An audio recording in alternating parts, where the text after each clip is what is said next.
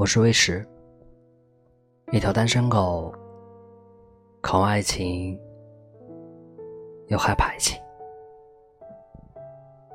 重温了一下《一百零一次求婚》，一个普通装修男老板追求大提琴女艺术家的故事。故事情节忘记的是怎么样的，只是忽然的。脑海里冒出了你的声音，说起来真的很奇怪，为什么出现的是你？别人眼中女神般的存在，你的每一次出现，身边始终围着一群男生，真的就是电视剧中女主出现的样子，阳光洒射。那扬起四十五度角的笑容，自带了完美的滤镜，难以用匮乏的词语来描述那一刻的你。总是不自主的靠近你，也不会和你说话，只要能站在你的附近，心就莫名的柔软安定。现在，你换了城市，微信里和你道别，一丝玩世不恭的状态。最后用一句：“我决定继续睡一会儿，再见。”就这么结束了对话。其实，我想说。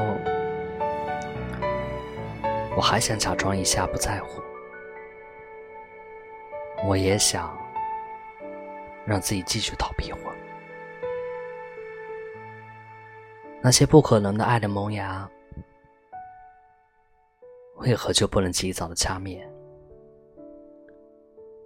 你让它慢慢的生长，然后看着生活里无形的枷锁。隔绝你和他的距离，心有多痛，只有你自己才懂。电影中出现无数令人感慨的感情，跌宕起伏，冲破枷锁。现实中只会出现无数令你心动的感情，悄无声息。安然退场，爱的面前，能让你鼓起无尽的勇气；爱的面前，却让你丧失说出口的能力。感情的世界里，或许我只能做一个逃兵，背负不起。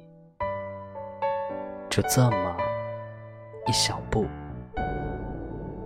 至今无法迈出。